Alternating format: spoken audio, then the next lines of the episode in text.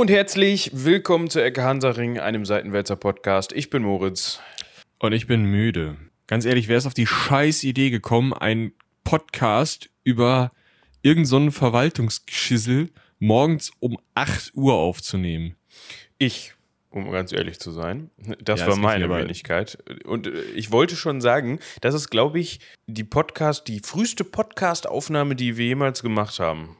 Es sei denn, wir haben irgendwann mal nachts um eins aufgenommen, aber ja. Nee, haben wir nicht. Würde Nee, ich mich dran nicht, ne? erinnern. Also das ist normalerweise findet das bei uns immer irgendwie entweder so ab 10, 11 Uhr statt oder irgendwann nachmittags. Aber 8 Uhr morgens, das wird so ein bisschen, das artet so ein bisschen in Arbeit aus, ne? So ein bisschen Ja, das Schlimmste wäre ja noch, wenn das 8 Uhr morgens am Montag wäre. Soweit sind wir Gott sei Dank noch nicht. Obwohl, ganz ehrlich, ich glaube, 8, Hättest du- 8 Uhr morgens an einem Sonntag, da zeigen uns die Leute sowieso den Vogel. Das ist, äh, ja.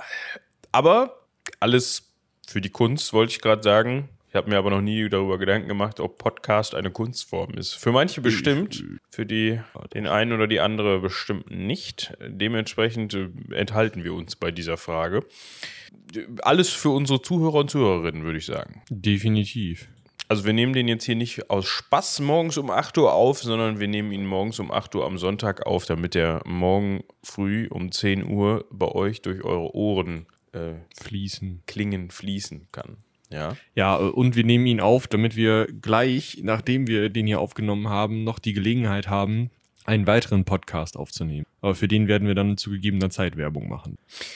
Genau, da wollte ich auch noch was zu sagen. Also da könnt ihr euch drauf freuen. Da wird es was geben, was, was cool, was Kleines, aber Feines, so kann man das, glaube ich, nennen. Also so Ja. vom Umfang her klein, aber der Aufwand, der dahinter steht, ist dann doch nicht mehr ganz so klein. Ja, also da sind wir durchaus in die Vollen gegangen. Und ähm, wenn ich das so überdenke, könnte es vielleicht, ganz vielleicht sein, dass die gute, ich will hier keine Namen nennen, ich weiß nicht, ob sie genannt werden möchte, dementsprechend lassen wir das. Ähm, aber es könnte sein, dass sie, du weißt, wen ich meine, ähm, vielleicht demnächst ein bisschen mehr zu tun. Weil vielleicht sagen unsere Zuhörer und Zuhörerinnen und alle darüber hinaus, Mensch, Die Stimme. Ja, nee, also ja, das sowieso, da gehe ich von aus, aber da, das ist nun mal so, da, ne, wer schwer beschäftigt ist, der steht dann halt nicht immer zur Verfügung, vor allem nicht für so einen Turd, ähm, wie für unseren Turd. Aber ähm, ich meine, was die Story angeht, da muss es dann vielleicht einfach weitergehen. Ja? Ach so. Ach so. Ja, das könnte man natürlich, ähm, äh, du schreibst. Ja, okay. Nee, äh, ja, könnte durchaus sein. Ich finde den Anfang schon ziemlich cool und wir machen natürlich jetzt, also es ist ja so ein bisschen wie vorm Kochen darüber zu erzählen, wie geil der Braten in drei Stunden wird. Das ist irgendwie nicht so, ich habe noch, So jetzt nicht. Aber du hast recht, das ist so ein bisschen so. Ich fand die Analogie sehr schön. Dementsprechend wechseln wir jetzt das Thema. Aber ihr dürft gespannt bleiben. So viel vielleicht als Schlusswort zu dem Ding. genau. Wir wechseln das Thema und kommen endlich zu einem Punkt, an einen Punkt in diesem Podcast. Der Endlich mal über Beamte reden. Genau. Geil.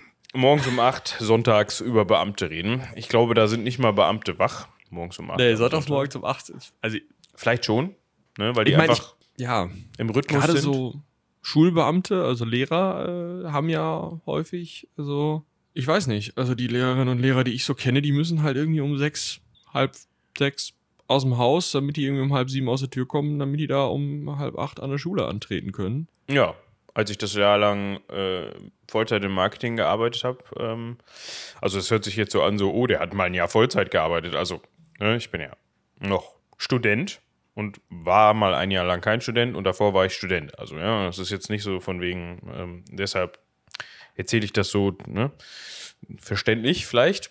Da war ich um sieben im Büro. Ja, also wir hatten, wir hatten Gleitzeit. Ja, ich hätte auch bis halb neun im Büro sein können, aber da hatte ich halt keinen Bock zu. Da bin ich lieber früher aufgestanden und habe dafür um vier, halb fünf, ja, meistens vier, den Stift hingelegt. Das war mir lieber. Und morgens um sieben war halt noch nichts los. Ne? Da hatte man seine Ruhe, da konnte man so ein bisschen was wegarbeiten. Ja, dementsprechend fand ich das immer ganz gut. Das finde ich ist eine ganz, ganz nette Parallele. Mm, Beziehungsweise, aha, was wegarbeiten und so. Ich glaube, das funktioniert als Überleitung, weil eine Sache können wir jetzt schon mal sagen und werden wir auch noch mehrfach herausheben gleich mm, in unserer äh, Folge jetzt. Die römischen Beamten funktionieren nicht wie unsere Beamten. Also unseren Beamten sagt man ja immer nach Antritt morgens halb sieben, sieben. Ja, wird erstmal schön nochmal der Kopf auf den Schreibtisch gebettet, nochmal ein Stündchen geschlafen, vielleicht anderthalb. Dann holt man sich mal einen Kaffee bei der Kollegin beim Kollegen. Den muss man da natürlich auch konsumieren, ja, und mal so die Entwicklungen des letzten Tages durchsprechen. Mal so ein kleines Social. So ein Social, genau. Stündchen.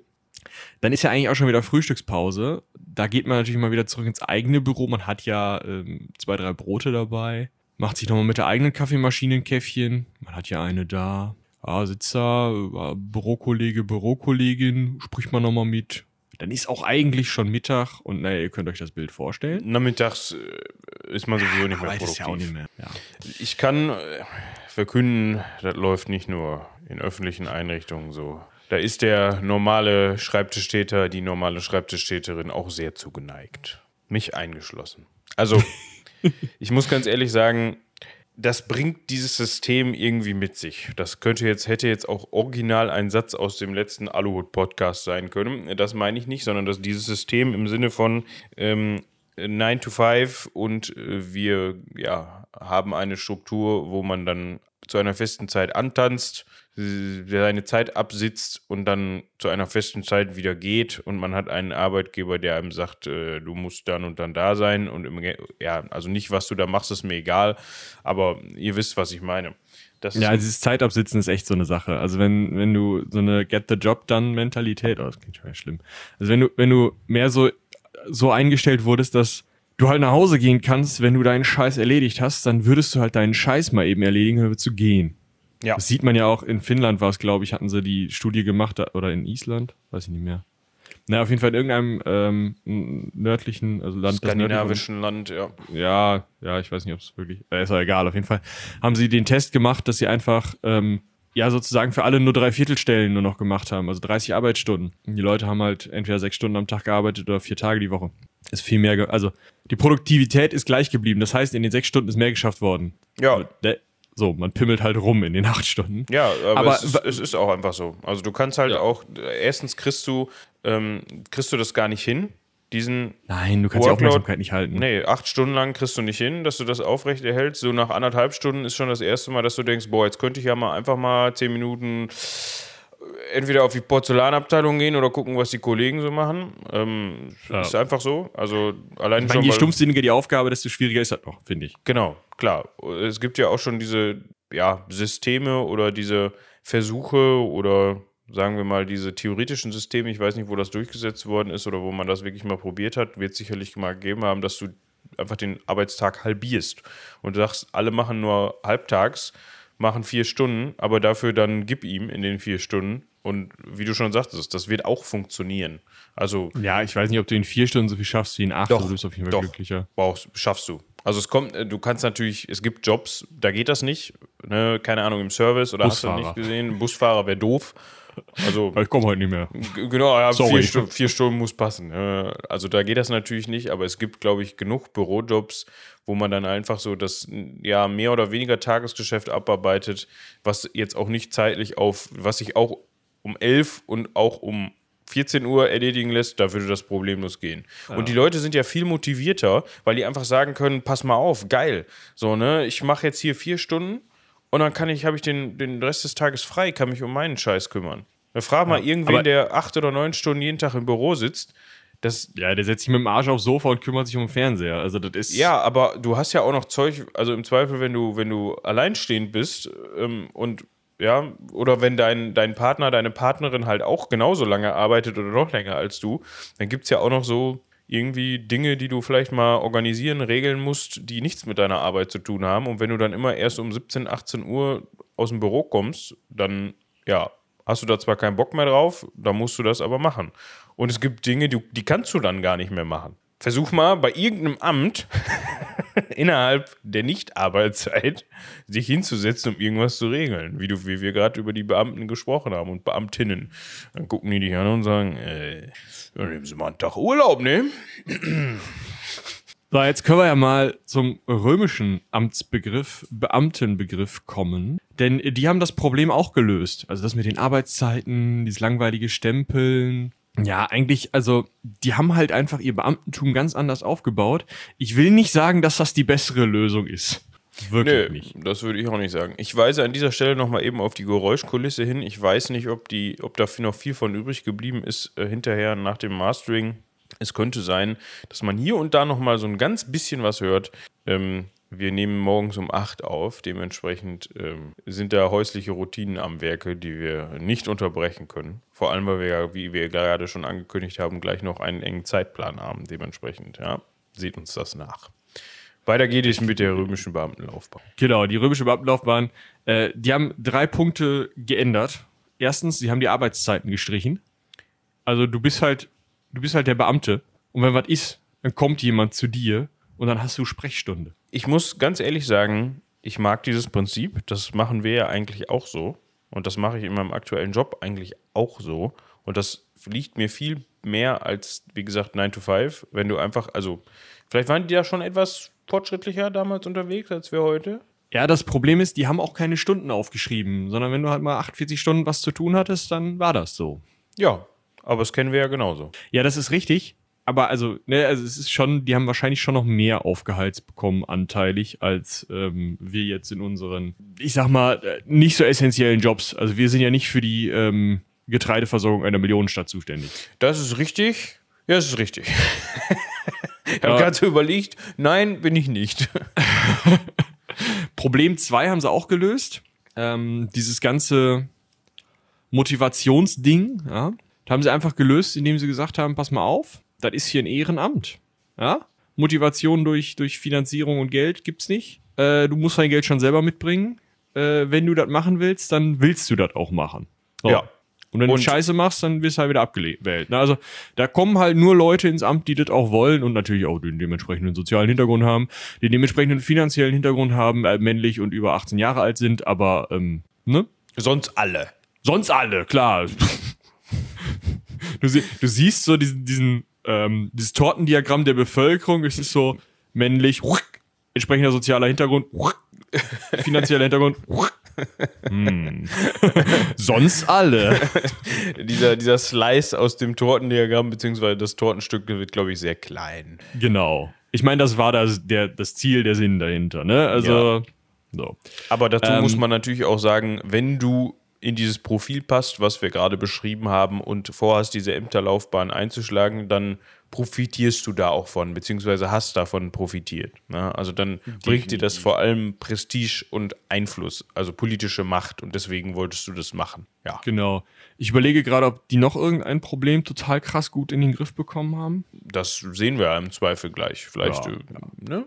Ja. Genau. Also, wir reden über den römischen Cursus Honorum, also den Ehrenkurs oder die traditionelle Ämterlaufbahn, also die Laufbahn, in der ein römischer Bürger tatsächlich auch ein in Anführungsstrichen normaler Bürger, nicht adliger Bürger durch die verschiedenen Ämter aufsteigen konnte. Er musste auch zum Arsch durch die Institutionen werden, um das mal hier zu zitieren, ähm, weil es nicht möglich war, einfach zack, bumm, am obersten Amt einzusteigen, sondern man fing in so einer Treppenstufenbewegung, fing man unten an, ah, und dann ging man so hoch und dann war man irgendwann halt ähm, in einem hohen Amt und dann konnte man sich auch zum Beispiel zum, zum senatorischen Statthalter machen lassen und solche Veranstaltungen. Ähm, das Ganze ist so durchstrukturiert und bestand tatsächlich in der Hohen und Späten Republik und im Kaiserreich auf diese Art und Weise, dass wir da einfach einmal drüber sprechen müssen, um so ein bisschen klar zu haben, passiert eigentlich außerhalb des Kaisertums. Also wer regiert da wie und wie wird das alles? Ja, wir haben es ja auch schon mehrfachst erwähnt, weil wir andauernd in irgendwelchen Folgen hatten wir dann das Ja und dann ist er Edil geworden. Ähm, reden wir wann anders drüber. Machen wir jetzt. Genau. Das ist diese Folge, in der wir darüber reden, Freuen darüber reden müssen. Ja. Aber das ist so ein bisschen wie die Jura-Folge, so ein bisschen die Gerichtsfolge.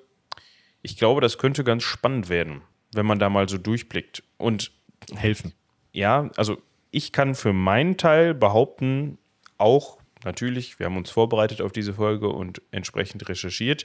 Wir bedanken uns bei Yolanda, die uns mal wieder vorzüglichst bei der Recherche unter die Arme gegriffen hat. Vielen Dank an Yolanda. Was ich sagen wollte, es ist überhaupt nicht schlimm, wenn ihr diese Folge gehört habt und hinterher denkt, also mit so ein paar Begriffen kann ich jetzt was anfangen, da sind aber doch noch einige, die ich trotzdem noch nicht aufgefahren habe. Das geht mir genauso. Ja, es ist einfach, also man muss sich den ganzen Scheiß auch nicht merken. Es gibt so ein paar Ämter, da werde ich es aber wahrscheinlich dazu sagen, oder Moritz wird es dazu sagen, das sind so die, so ein Konsul. Ja. Das sollte man mal gehört haben. Ja, das hat man auch Ne? wohl schon mal gehört in, der, in unseren Folgen. Ja, da kommt man ja gar nicht drum herum, es sei denn, man hat geschlafen. Ja, genau. Aber ansonsten ist das halt so, also du musst nicht jeden der Viginti 6 Viri auswendig kennen. Nee, Da reden wir jetzt dann auch. genau. Also, diesen Kurs kann man nicht an der Uni belegen. Ha, hm, schön. Ich gehe. Gleich bitte. Wir haben hier noch was zu tun. Sondern wir hatten gerade schon mal gesagt, du brauchst die gesellschaftlichen Voraussetzungen, um diesen, diese Ämterlaufbahn, diese sogenannte, einzuschlagen. Ja, du musst, wie gesagt, 18 Jahre alt sein, du musst die nötige, das nötige Kleingeld haben, beziehungsweise wenn du 18 bist, dann muss äh, wahrscheinlich Daddy die, das entsprechende Kleingeld für dich haben, weil der möchte dich dann irgendwie politisch so platzieren, dass du möglichst was aus deinem Leben machst und den Namen der Familie voranbringst. Es gibt halt auch viele, viele Beispiele, wo einfach Mutti das entsprechende Kleingeld Oder hatte. Mutti, ja. Daddy auf einem Paterfeldzug leider liegen geblieben ist und es dir dann als 18-jährigen Koten oblag, die Familienehre wiederherzustellen und dann warst du halt auf einmal gerade so schwuppsbupp aus der Pubertät raus und durftest dann hier Verwaltungshandel spielen. Ja, für gewisse Ämter ist es dann aber tatsächlich auch so, dass du nicht 18 sein kannst. Das ist die richtige Formulierung, sondern durchaus älter. Ähm, ich glaube, Konsul oder so war dann später mal ab 31, ne? Ja, noch höher, in die 40er teilweise.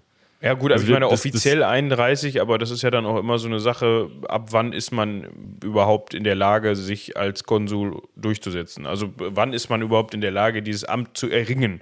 In welchem Ja, Alter? Ne? Da gehört ja auch gehören politische Verbindungen dazu, da gehört eine gewisse, also wie gesagt, die Leute müssen dich ja wählen. Nicht wie gesagt, das haben wir noch nicht, nicht erwähnt, aber da kommen wir gleich noch zu. Und du wirst ja Also nur nicht die Leute, sondern bestimmte Leute, aber ja. Genau, ne? also nicht falsch verstehen, nicht, nicht, dass da in Rom jetzt jeder so ein, so ein irgendwo sein Zettelchen reinwerfen konnte, sondern nur ganz bestimmte Leute. Aber bei diesen Leuten musst du ja erstmal so hoch im Kurs stehen, dass die sagen, ha, im Kurs, ha, äh, so hoch im Kurs stehen.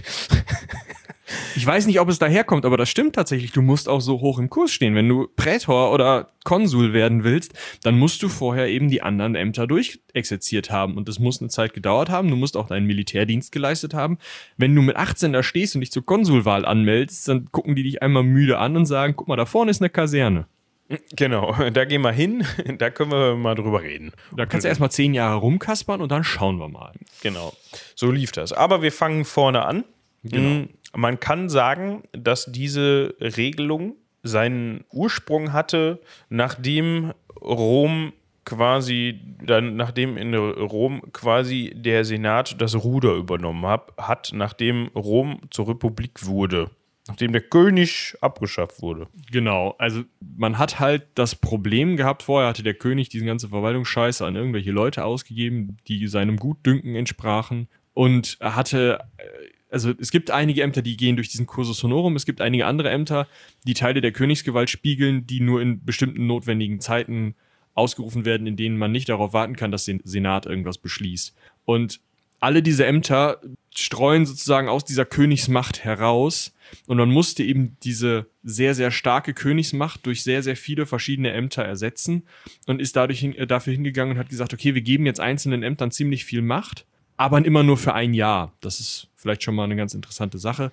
Ämter werden immer für ein Jahr vergeben. Das bleibt auch so. Also Das natürlich bleibt auch so. Ka Kaiser ne, nicht, logisch, aber so diese. Ja, aber alle wir- anderen Ämter. Ja, die, die Ämter des Cursus Honorum ähm, ein Jahr. Genau, und also man, ihr hört schon, wir, wir sind immer so ein bisschen so, ja, hm, und das, und dann gab es hier diese Zahl und hm, da 31 Jahre oder so.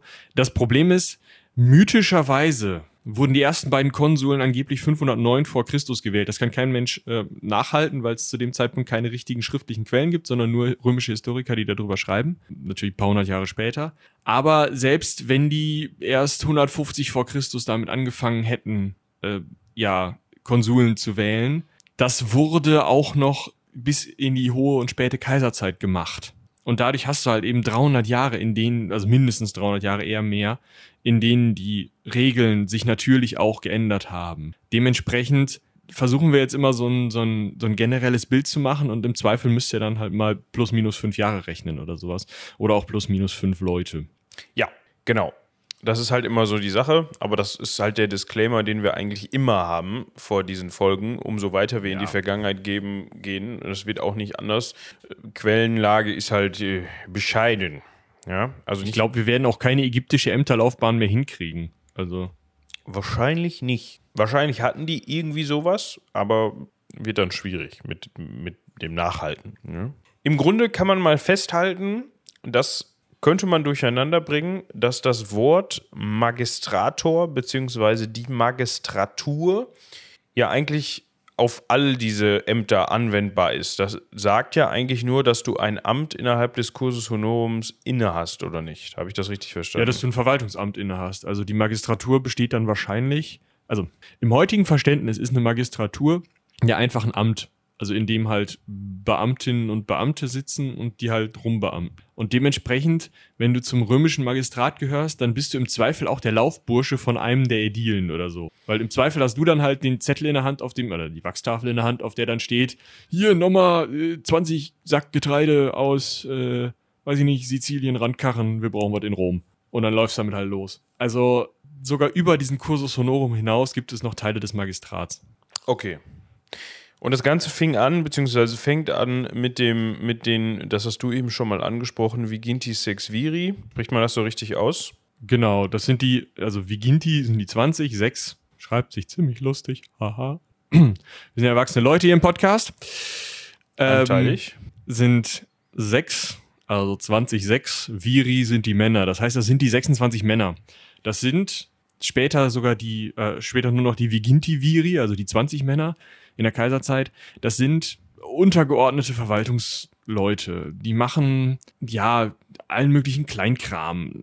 Sowas wie kleinere Gewalt- und Eigentumsdelikte verfolgen, äh, sich um die Münzen kümmern, sich um die Straßen der Stadt kümmern. Zwar, also vier Männer sind für die Straßen der Stadt Rom zuständig, zwei Männer für die Straßen außerhalb der Stadt Rom. Stellt euch das Römische Reich vor, super.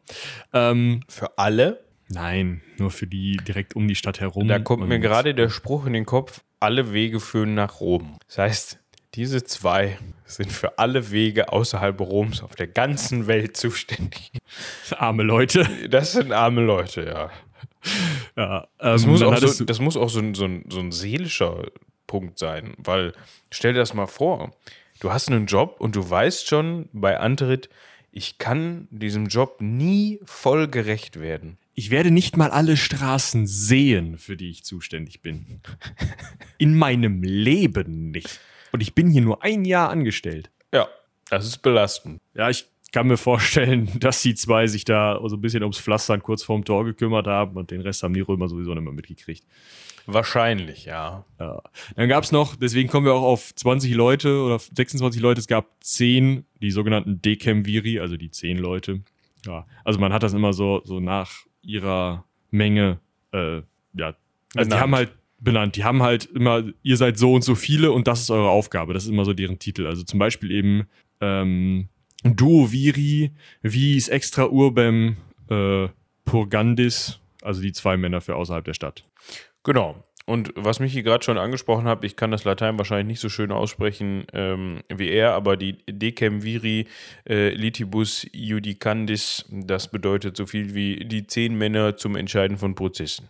Ja, genau, also, das sind halt die Zivilrichter. genau. Ja. Also solche, solche kleinen Ämter waren das und damit fingst du an, ne? Schön, mit 18, schönen guten Tag, ich würde jetzt hier gerne mich zum Viginti Sexvir oder zu den, zu einem der äh, Viginti Viri, also zu einem Viginti Vir, ähm, wählen lassen. Und dann warst du so ein bisschen, so ein bisschen so eigentlich schon fast drin im Kurs. Ne? Also, mh, Du hattest einen guten Man- Blick drauf, sagen wir mal so. ja, äh, äh, von unten. ja. Also man, man hat das dann ein Jahr lang gemacht und dann konnte man von da aus weiter aufsteigen in die nächsten Ämter, aber es war halt auch sehr gerne gesehen, dass man noch mal so ein bisschen militärische Erfahrung gesammelt hat, weil die Konsuln halt auch später ne, die höchsten Am- Beamten und teilweise auch die Prätoren militärische Kommandos inne hatten und dementsprechend mit so einem Kommando, da sollte man vorher schon mal gekämpft haben. Das heißt, vom Militärtribun aus, das ist der ein Rang, der ähnlich hoch wie die Viginti Sexviri steht, hm, sollte man eben in die äh, oder konnte man eben auch in den Cursus Honorum gehen und das war wahrscheinlich ein Stück weit beliebter. Vielleicht hat man auch mal beides gemacht. Also vielleicht war man erst Militärtribun, hatte zehn Jahre Militärdienst abgeleistet, ist dann Militärtribun geworden, anders ging das nämlich nicht und hat dann vielleicht noch mal so ein, so ein Jahr lang die Straßen beaufsichtigt. Und ja, und dann ging man weiter.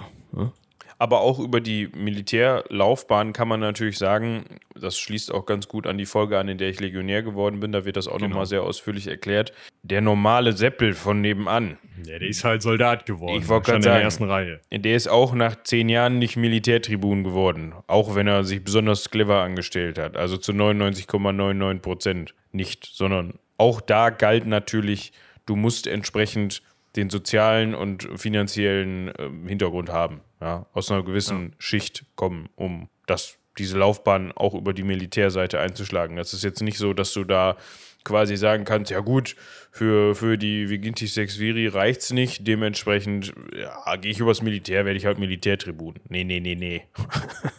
Eben, das sind halt auch 20, Na ähm, ja, 20 Nasen, die die Viri, oder 26 Nasen, die wiegen die 6 Viri. Das sind nicht so viele. Ja? Also da muss man sich halt schon hinwählen lassen. Das musst du mit 18 erstmal hinkriegen. Da ist dieser Militärtribunweg im Zweifel einfacher. Ja, das stimmt, genau. Gut, wollen wir dann einmal so weitergehen und einmal überhaupt dieses, äh, die Ämter einmal durchspielen? Welche Ämter gibt es denn noch? In welcher Reihenfolge? Genau, das hätte ich jetzt auch gesagt. Können wir mal mit der Quästur anfangen. Es wurden 20 Quästoren gewählt. Äh, Das Mindestalter war zuerst 28, später 31 Jahre. Vorher musste man ein Viginti 6 Vir gewesen sein. Das heißt, ähm, ja, da gingen schon mal zehn Jahre ins Land, in denen man dann auch mal entspannt seinen Militärdienst ableisten konnte. Ne? Ja. Ich weiß nicht, ob du das gerade gesagt hast. Vorher gab es halt also in dieser Viginti Sexviri, beziehungsweise Viginti ähm, äh, Viri oder Wir, äh, können wir das Also de- das I zeigt den Plural an. Also der Vir ist der eine und die Viri sind die Ah, mehreren. also Viginti Viri ist dann, sind dann einfach die Mhm. 20 Männer. Okay. Ähm, das wurde jetzt nicht mehr in der nee, in Quest. der Kaiserzeit wurden es weniger. Ja, also nee, ich meine, wenn du jetzt eine, wenn du jetzt quasi im Kursus Honorum aufsteigst und Questor wirst, beziehungsweise die Questur, in die Questur kommst, dann ist das jetzt nicht so, dass da mehr Plätze frei waren, sondern da gab es 20 von. Ja, und dann wird's halt richtig kacke. Dann kommt der Job des Ädilen oder des Volkstribunen. Ädile wir- waren. Sorry, wenn ich so. unterbreche, wir können eben einmal ganz kurz sagen, was macht denn der, der Questor überhaupt? Ja, stimmt. Also ganz grob kann man sagen, Finanzverwaltung und Provinzverwaltung.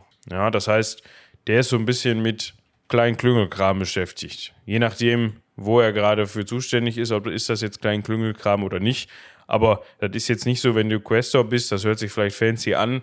Du hast auch vielleicht, äh, ja, ist es besser als nicht Questor zu sein. Kommt ganz drauf an, wen man fragt.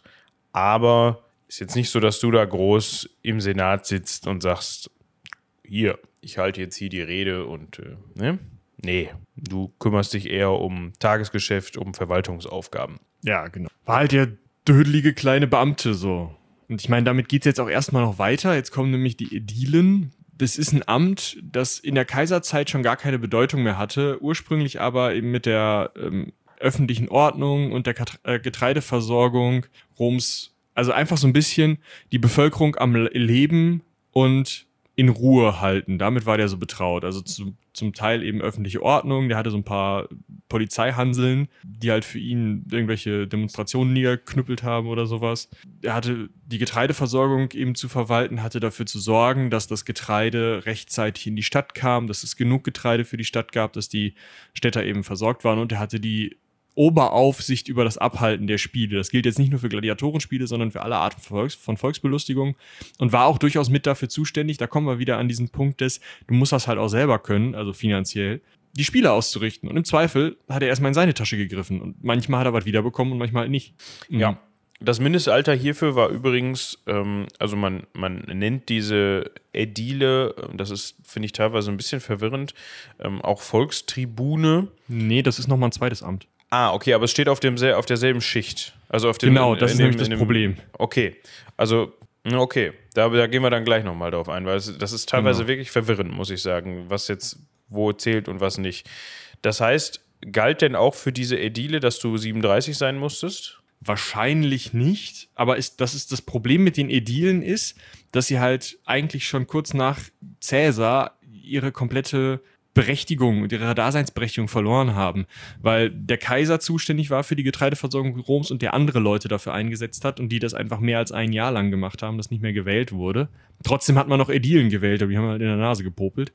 Für die Spiele war auch der Kaiser zuständig und für die öffentliche Ordnung, da hatte man dann die Prätorianergarde und eben den Kaiser.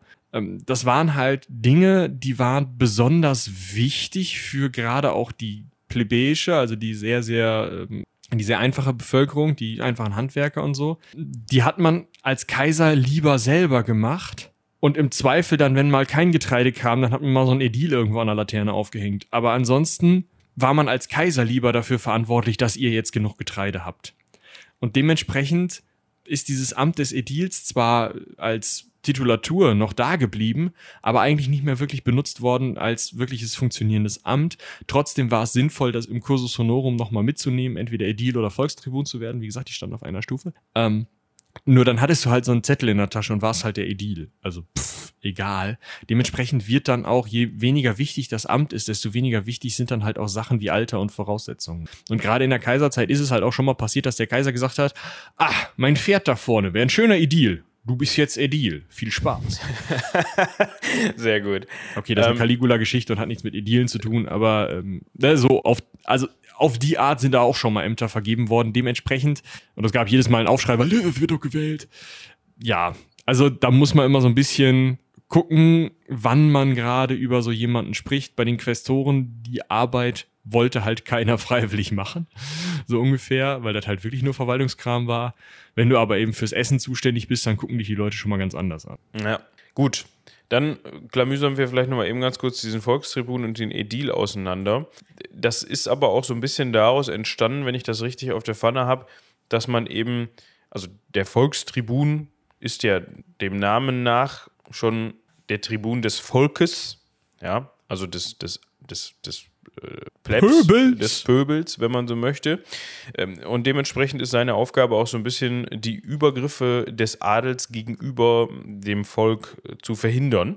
Ja, oder quasi die Kommunikation zwischen Adel und dem Pöbel herzustellen. Und er besaß ein Vetorecht. Jetzt ist die Frage, besaß der Edil das auch?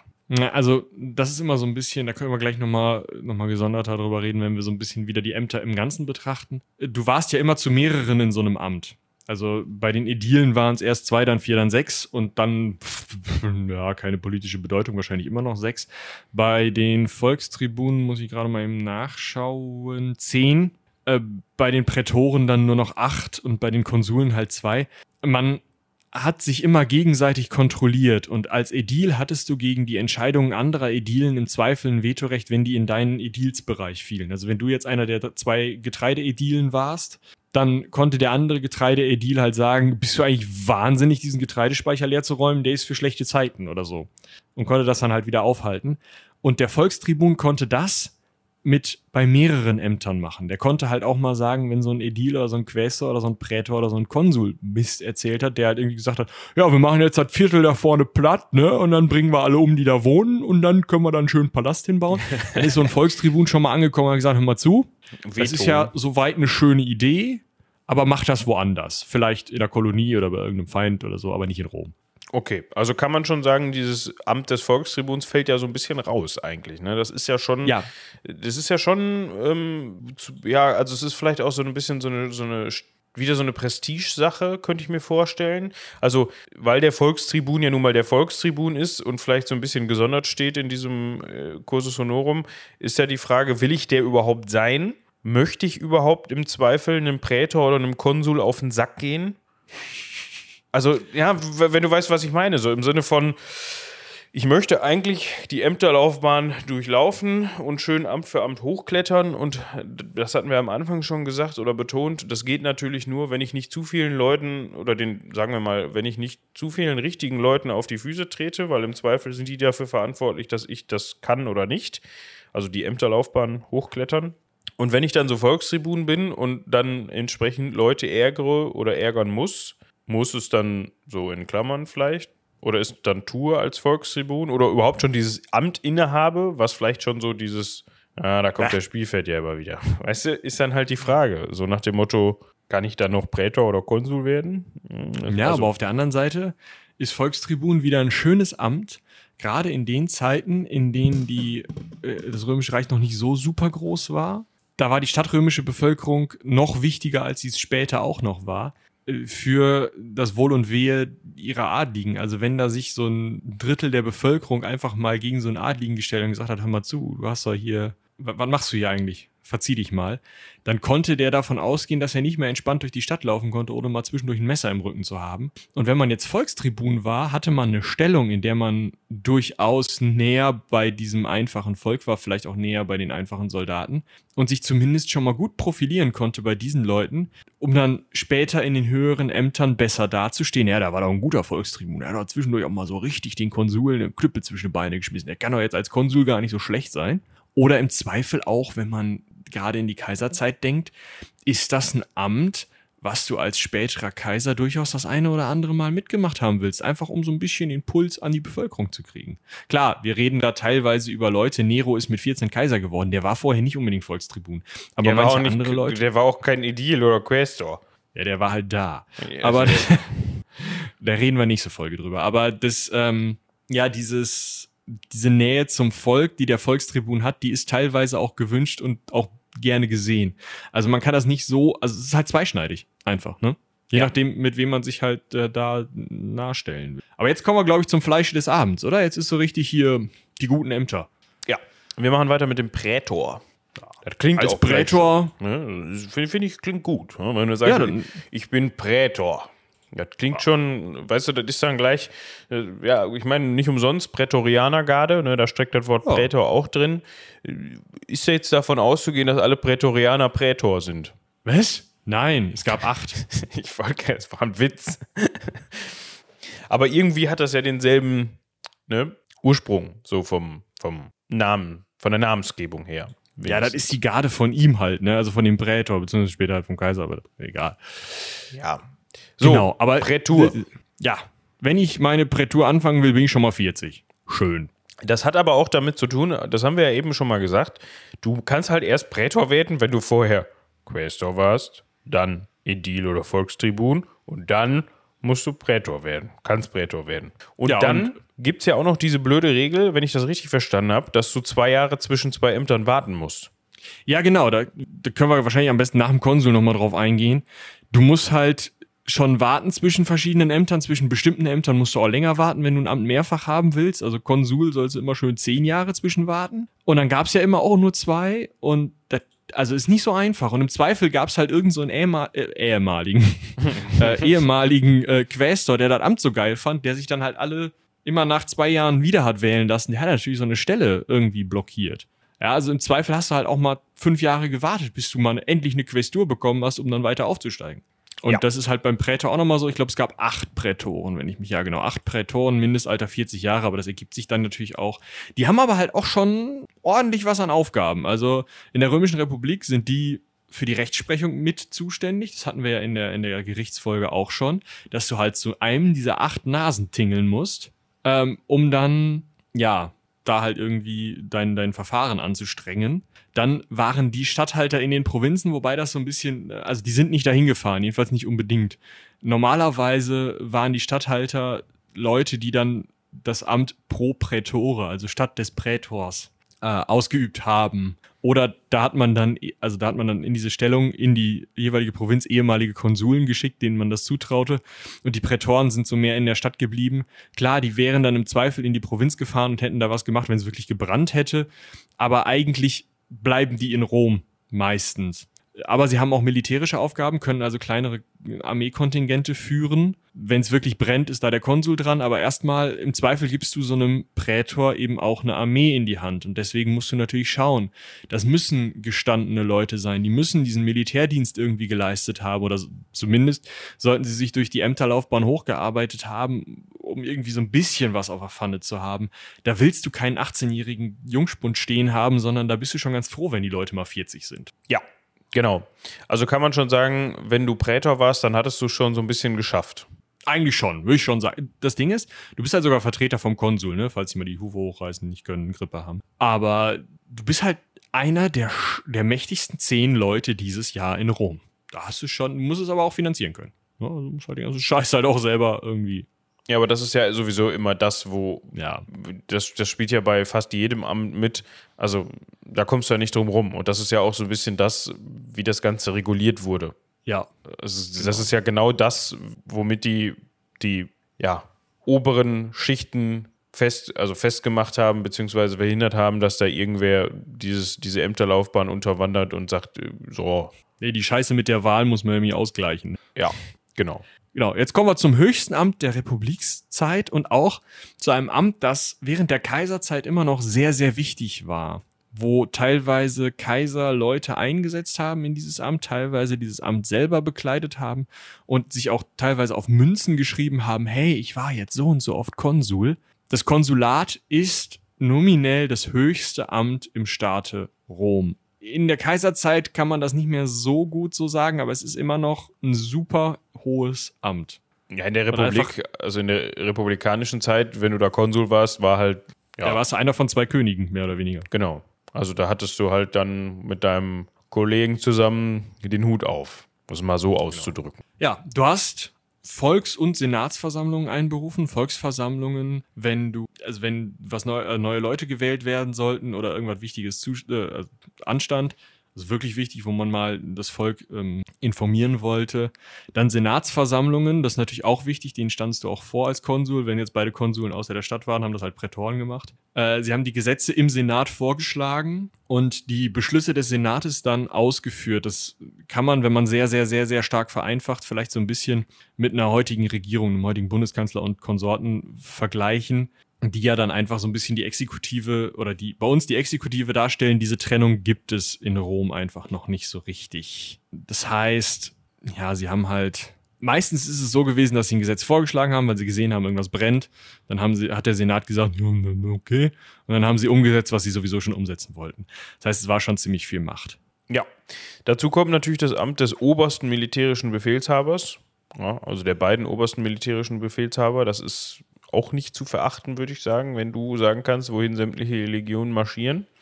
Genau. Ja, dann war, das ist tatsächlich vielleicht einer der Antriebe in der römischen äh, Republik, Konsul zu werden. Klar, das ist teuer. Ne? Also du arbeitest dich halt durch die Ämter hoch, das ist richtig teuer. Aber danach, wenn du dich mit dem nächsten Konsul gut stellst, wenn die Prätoren äh, dich ganz okay finden und du im Senat beliebt bist, alles Sachen, die du schaffen kannst, wenn du Konsul bist, wenn du dementsprechendes Geld verteilst und dementsprechend den Leuten die lange Leine lässt, dann mag da mal so eine Statthalterschaft abfallen. Oder auch zwei oder drei oder vier Jahre Statthalterschaft. Vielleicht auch mal hm, die eine Provinz und später die andere. Ja, vor allem, wenn du, wenn, du wirklich du in der wenn du wirklich in der Provinz bist, keine Ahnung, im Zweifel sind die Leute froh, dass da einer sitzt, der das hinkriegt und fertig, wenn das weit weg ist. Ja, genau, also, und du machst halt im Endeffekt nur die Türen deiner Schatzkammer auf und lässt die Leute aus der Provinz da mal reinlaufen. Also, je nachdem, das haben natürlich manche so und manche so gemacht, aber Statthalter, also Prokonsul in einer Provinz, ist schon, schon ein geiles Amt. Kann man schon nett. mal machen. Ja? Und man merkt auch daran, wie wichtig die sind, äh, dass mit den Namen der Konsulen die Jahre benannt wurden. Das ist später bei den Kaisern anders, aber also da, auch da gibt es das teilweise noch, aber in der Römischen Republik ist es halt immer so, in dem Jahr, als Bob und Peter Konsuln waren, in dem Jahr sind wir jetzt gerade klar, es wäre doof, wenn jetzt jemand zwei- oder dreimal Konsul wird, aber so, also das ist vorgekommen in der Republik, dass Leute mehrfach das Konsulat bekleidet haben, aber doch extrem selten mit dem gleichen Kollegen. Also man konnte das entsprechend so zuordnen, dass man sicher sein konnte, okay, in der mhm. Kombination, da wissen wir, das Ja, oder sie schreiben war. halt dazu, wenn Bob und Peter zum zweiten Mal Konsuln waren. Im zweiten Amtsjahr von Bob und Peter fiel genau. ein Sack Reis um. Ganz genau. Ja, das war im Grunde so die Ämterlaufbahn. Was mich jetzt an der Stelle noch interessiert, was glaube ich auch noch so ein bisschen schwierig, ja, oder wo man vielleicht noch mal stolpern könnte oder was man durcheinander bringen könnte. Jetzt stand der Konsul bzw. die Konsule standen dem Senat vor, haben die Beschlüsse durchgeführt, haben auch diese Senatsversammlung einberufen bzw. konnten die einberufen. Das heißt aber nicht automatisch, wenn ich das richtig verstanden habe, dass du, wenn du Senator warst, auch eins dieser Ämter, Ämter innehaben musstest, oder? Nee, nee, also du hattest mal eines dieser Ämter inne gehabt. Das ist je nach Zeit etwas anders. äh, den größten Teil der Zeit war es so, wenn du Quästor gewesen warst, bist du automatisch in den Senat aufgerückt. Nach deiner einjährigen Amtszeit quasi. Genau. Und dann hast du natürlich, also auf, im Senat sitzt du auf Lebenszeit. Und dann hast du natürlich ein dementsprechend großes Gremium, aber das war ja auch irgendwo die Idee. Also man wollte natürlich, dass die Oberschicht Roms sich, ja, also das einfach die Macht innehat und sich da auch ausgleicht in diesem Senat. Man wollte eben nicht mehr diese Günstlingswirtschaft, die gerade von den römischen Historikern für die Königszeit halt sehr, sehr stark herausgestellt wird, dass halt einzelne Adelsfamilien ja dann halt eben genug Speichel geleckt haben, damit sie halt weit nach oben kamen. Das wollte man verhindern. Das ist natürlich in der Kaiserzeit direkt wieder aufgekommen. Aber das hat man eben dadurch verhindert, dass man versucht hat, möglichst viele dieser Leute in den Senat zu bringen, auch in der äh, Reform unter Sulla, über den wir nochmal reden müssen, auf dem dieses ganze System eigentlich fußt, ja, wollte man eben möglichst viele Leute im Senat haben, um ein möglichst ausgeglichenes Gremium zu schaffen. Natürlich nicht viel zu viele, man wollte nicht gleich ganz Plebs da drin haben, aber eben von den, von den Adligen, die auch schon Ämter bekleidet hatten, die Ahnung von der Materie hatten, die wollte man da drin. Okay. Genau. Dann haben wir jetzt wir können gerade immer Vielleicht wieder. noch. Ja, der Herr bitte sehr. Okay. Ach ja, okay. Ich würde sagen, wir, wir springen noch mal kurz so ein bisschen äh, zum Amt generell und sagen noch mal kurz dazu, dass es, oder ich sage jetzt einfach mal kurz dazu, äh, dass es zwei Dinge gibt, die es noch zu beachten gibt. Und zwar zum einen werdet ihr, falls ihr mal Quellen lest, kann ja passieren, sogenannte Pro-Magistrate, also Pro-Quästor, äh, Quästor, äh, Pro-Prätor äh, findet. Das sind außer bei den Prokonsulen verlängerte, also Verlängerung der Amtsgewalt äh, des Amtsträgers, der verstorben ist meistens. Also, ähm, nee, Quatsch, des Amtsträgers, äh, also wenn, wenn das Amt nicht gewählt werden konnte, dann hat man noch weitergemacht. So ein bisschen so die kommissarische Weiterführung. Es gab aber auch das Suffektamt, so rum. Also du, du hattest das Pro-Amt, wenn die Wahl noch nicht durchgeführt werden konnte, weil Krieg war oder so, dann hast du halt das Amt einfach pro Konsul für den Konsul noch weitergeführt. Oder du hast halt pro Konsul für den Konsul in, dem, in der Statthalterschaft gesessen. Oder du hast halt pro Quästor das Amt weitergeführt für den Quästor, weil es noch keinen neuen Quästor gab, der gewählt war. Was aber auch gab, war halt, dass beide, ähm, äh, zum Beispiel Konsuln, das gab es relativ häufig, die Hufe hochgerissen haben, weil die ja schon relativ alt waren. Oder auch nur einer. Und es mussten immer zwei sein. Das heißt, man hat dann einen Suffektkonsul nachgewählt, der den Rest des Jahres Konsul war. Da kommen wir auch gleich in unserem Beispiel nochmal drauf. Und ja, ansonsten Amt für ein Jahr, Vetorecht gegenüber der Entscheidung der Kollegen. Und ja, das ist eigentlich dann schon soweit alles, denke ich, oder? Ja, man kann noch so ein paar Sachen ansprechen. Wir haben natürlich eben, also wie, wie werde ich überhaupt in dieses Amt gewählt? Ja, gut, klar, das ist auch noch wichtig. Genau, also wir haben ja eben immer wieder gesagt, oh, das wird aber teuer. Ja? Und wenn du Konsul werden willst, das wird aber teuer. Du musst ja alle Ämter durchlaufen und so weiter. Warum wird das denn teuer? Das wird teuer, weil es durchaus üblich war, dass du an entsprechender Stelle mal eine mehr oder weniger kleine Summe hinterlegt hast, die dafür gesorgt hat, dass du gewählt wurdest. Also das war, wie gesagt, durchaus üblich, dass man hier und da dann auch mal die Leute geschmiert hat, um in das Amt zu kommen. Beziehungsweise kleine Gefälligkeiten erwiesen Also ich habe ja schon mal vielleicht über die römische, äh, die, die römische Gesellschaft gesprochen und diesen äh, etwas schwierigen Mafia-Vergleich gezogen. Äh, Es gab eine Klientelwirtschaft in Rom. Das heißt, wenn ich jetzt hoher Adliger war, dann hatte ich meine Klienten. Und diese Klienten sind montags morgens oder wann auch immer in mein Haus gekommen, haben die Hand aufgehalten und gesagt, ja du, äh, ist gerade schlecht mit Brot kaufen. Mein Sohn hatte sich neulich ein neues Spielzeug gekauft, meine Tochter hatte ein neues Kleid, keine Ahnung. Irgend sowas halt, ne? Oder äh, ich musste meinen Sohn verheiraten, super teuer. Oder boah, ich brauche ein neues Schwert. Und dann bin ich als Adli- Adliger hingegangen und habe diesem Bittsteller Geld in die Hand gedrückt.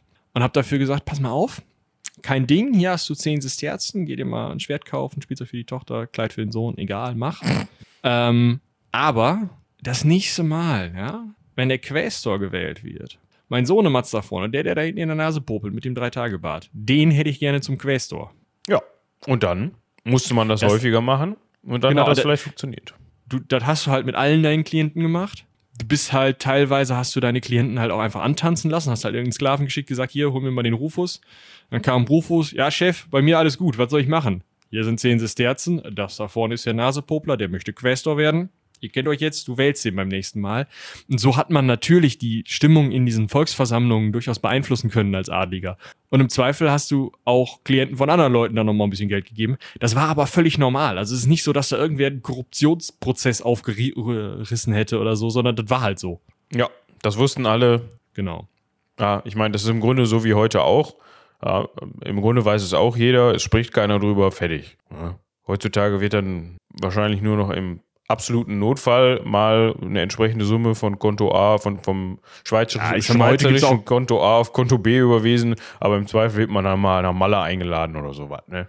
Ja, oder ein Puff nach Brasilien. Aber, Genau. Äh, das Ding ist, heute gibt es halt eine Gesetzgebung geben, die gab es in Rom definitiv nicht. Ja, heutzutage muss man gucken, dass man da so ein bisschen unterm Radar bleibt. Damals, nö. Gut. Was vielleicht auch noch ganz interessant ist, äh, die höheren Beamten, ähm, jetzt muss man vielleicht nochmal eben festlegen, was sind äh, höhere Beamte, wann geht das los? Äh, Ist ein Quaestor schon ein höherer Beamter? Äh, nee, so viel ich weiß, ist der Quästor noch, nie, noch kein höherer Beamter, aber die Ädilen hatten zum Beispiel auch schon diese bewaffneten Lektoren, also Amtsdiener, Leibwächter, die dann Verhaftungen vornehmen konnten. Also wahrscheinlich hängt das auch so ein bisschen davon ab. Mh, diese Viginti Viri sind ja auch noch niedrige Beamte. Oder Viginti 6 Viri. Ich hätte jetzt gesagt, ich hätte die Linie jetzt über dem Quästor gezogen, weil auch der Volkstribun natürlich mit dem Senat in Verhandlungen tritt und da schon mal sagen kann, hey Leute, ähm, ich weiß, ihr habt jetzt diesen Gesetzesvorschlag vorliegen, aber der ist halt schlecht fürs Volk. Ja. Worauf ich hinaus wollte, ist, dass die Ämter oder dass die Amtsinhaber während ihrer Amtszeit unter politischer Immunität standen. Ja. Also alles, was sie innerhalb ihres Amtes verbrochen haben oder nicht verbrochen haben, konnte ihnen während ihrer Amtszeit auch nicht angelastet werden. Das ging erst danach. Ich weiß nicht, ob das so clever ist, weil im Zweifel, also klar, du hast natürlich immer die Regelung oder wirst immer reguliert durch das nächsthöhere Amt.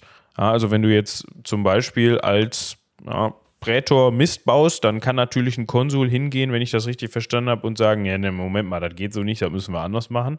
Aber abseits dieser Regelung konntest du dafür nicht belangt werden. Ja, das ist aber einfach, wenn du jetzt zum Beispiel irgendwen verhaftest, dann mag es sinnvoll sein, für diese Verhaftung und vielleicht auch Bestrafung dieser Person nicht belangt werden zu können. Oder wenn deine Lektoren, deine Diener irgendwie einen Mob zusammenknüppeln und da halt der Sohn von irgendeinem hohen Adligen dabei ist, weil der Mob wird jetzt im Zweifel nicht klagen können, aber der hohe Adlige schon, dann ist es auch sinnvoll, dich da vor Strafverfolgung zu schützen. Das ist ja heute noch so, dass in eigentlich allen Parlamenten, die ich jetzt so kenne, die Abgeordneten unter Abgeordnetenimmunität stehen. Ja. Weil sie halt ein, also ne, man muss halt diese Immunität als Parlament aufheben, um gegen die Person während, der, äh, während des Amtes vorgehen zu können. Ich weiß nicht, ihr erinnert euch an, auch an Donald Trump, da hätte man ja auch äh, eine Immunität dann aufheben müssen, beziehungsweise äh, hat dann eben versucht, das über ein Amtsenthebungsverfahren auch nach dem, nach dem Präsidentenamt noch zu, zu regeln.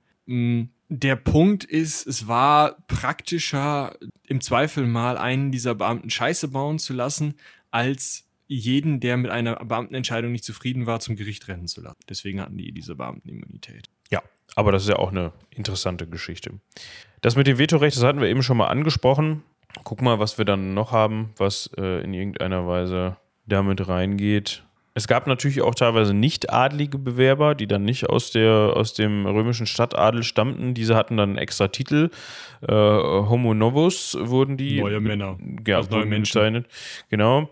Äh, Das könnte man noch mit äh, anbringen. Und es gab so ein paar Prinzipien, die wichtig waren. Wir hatten eben schon darüber gesprochen. Annuitätsprinzip, also ein Jahr lang. Dann ähm, war es ganz wichtig, dass die Ämter bis hoch zum Konsul mehrfach besetzt worden sind. Genau, also dort ist immer mindestens zwei Konsuln und alle anderen waren sogar noch mehr. Immer Zweierprinzip. Also es gab nie einen einzelnen oder drei.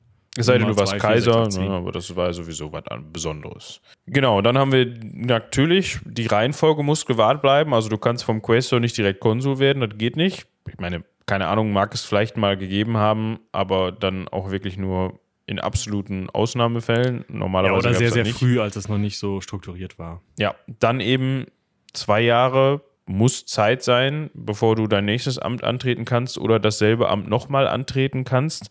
Das, heißt auch, dass du zwei Jahre gar kein Amt hast. Ja, wie gesagt, beim Konsulat war es sogar so, dass du zehn Jahre lang Pause machen musstest zwischendurch, bevor du wieder Konsul werden konntest. ich sage jetzt mal so, das ist jetzt nicht immer unbedingt ganz so ernst genommen worden. Es kann auch mal sein, dass da jemand mehrere Jahre hintereinander immer wieder dann ein Amt gestellt hat oder ein Ja, Amt also- inne hatte. Du, du spielst jetzt auf Gaius Marius an zum Beispiel, da gab es auch noch ein paar andere.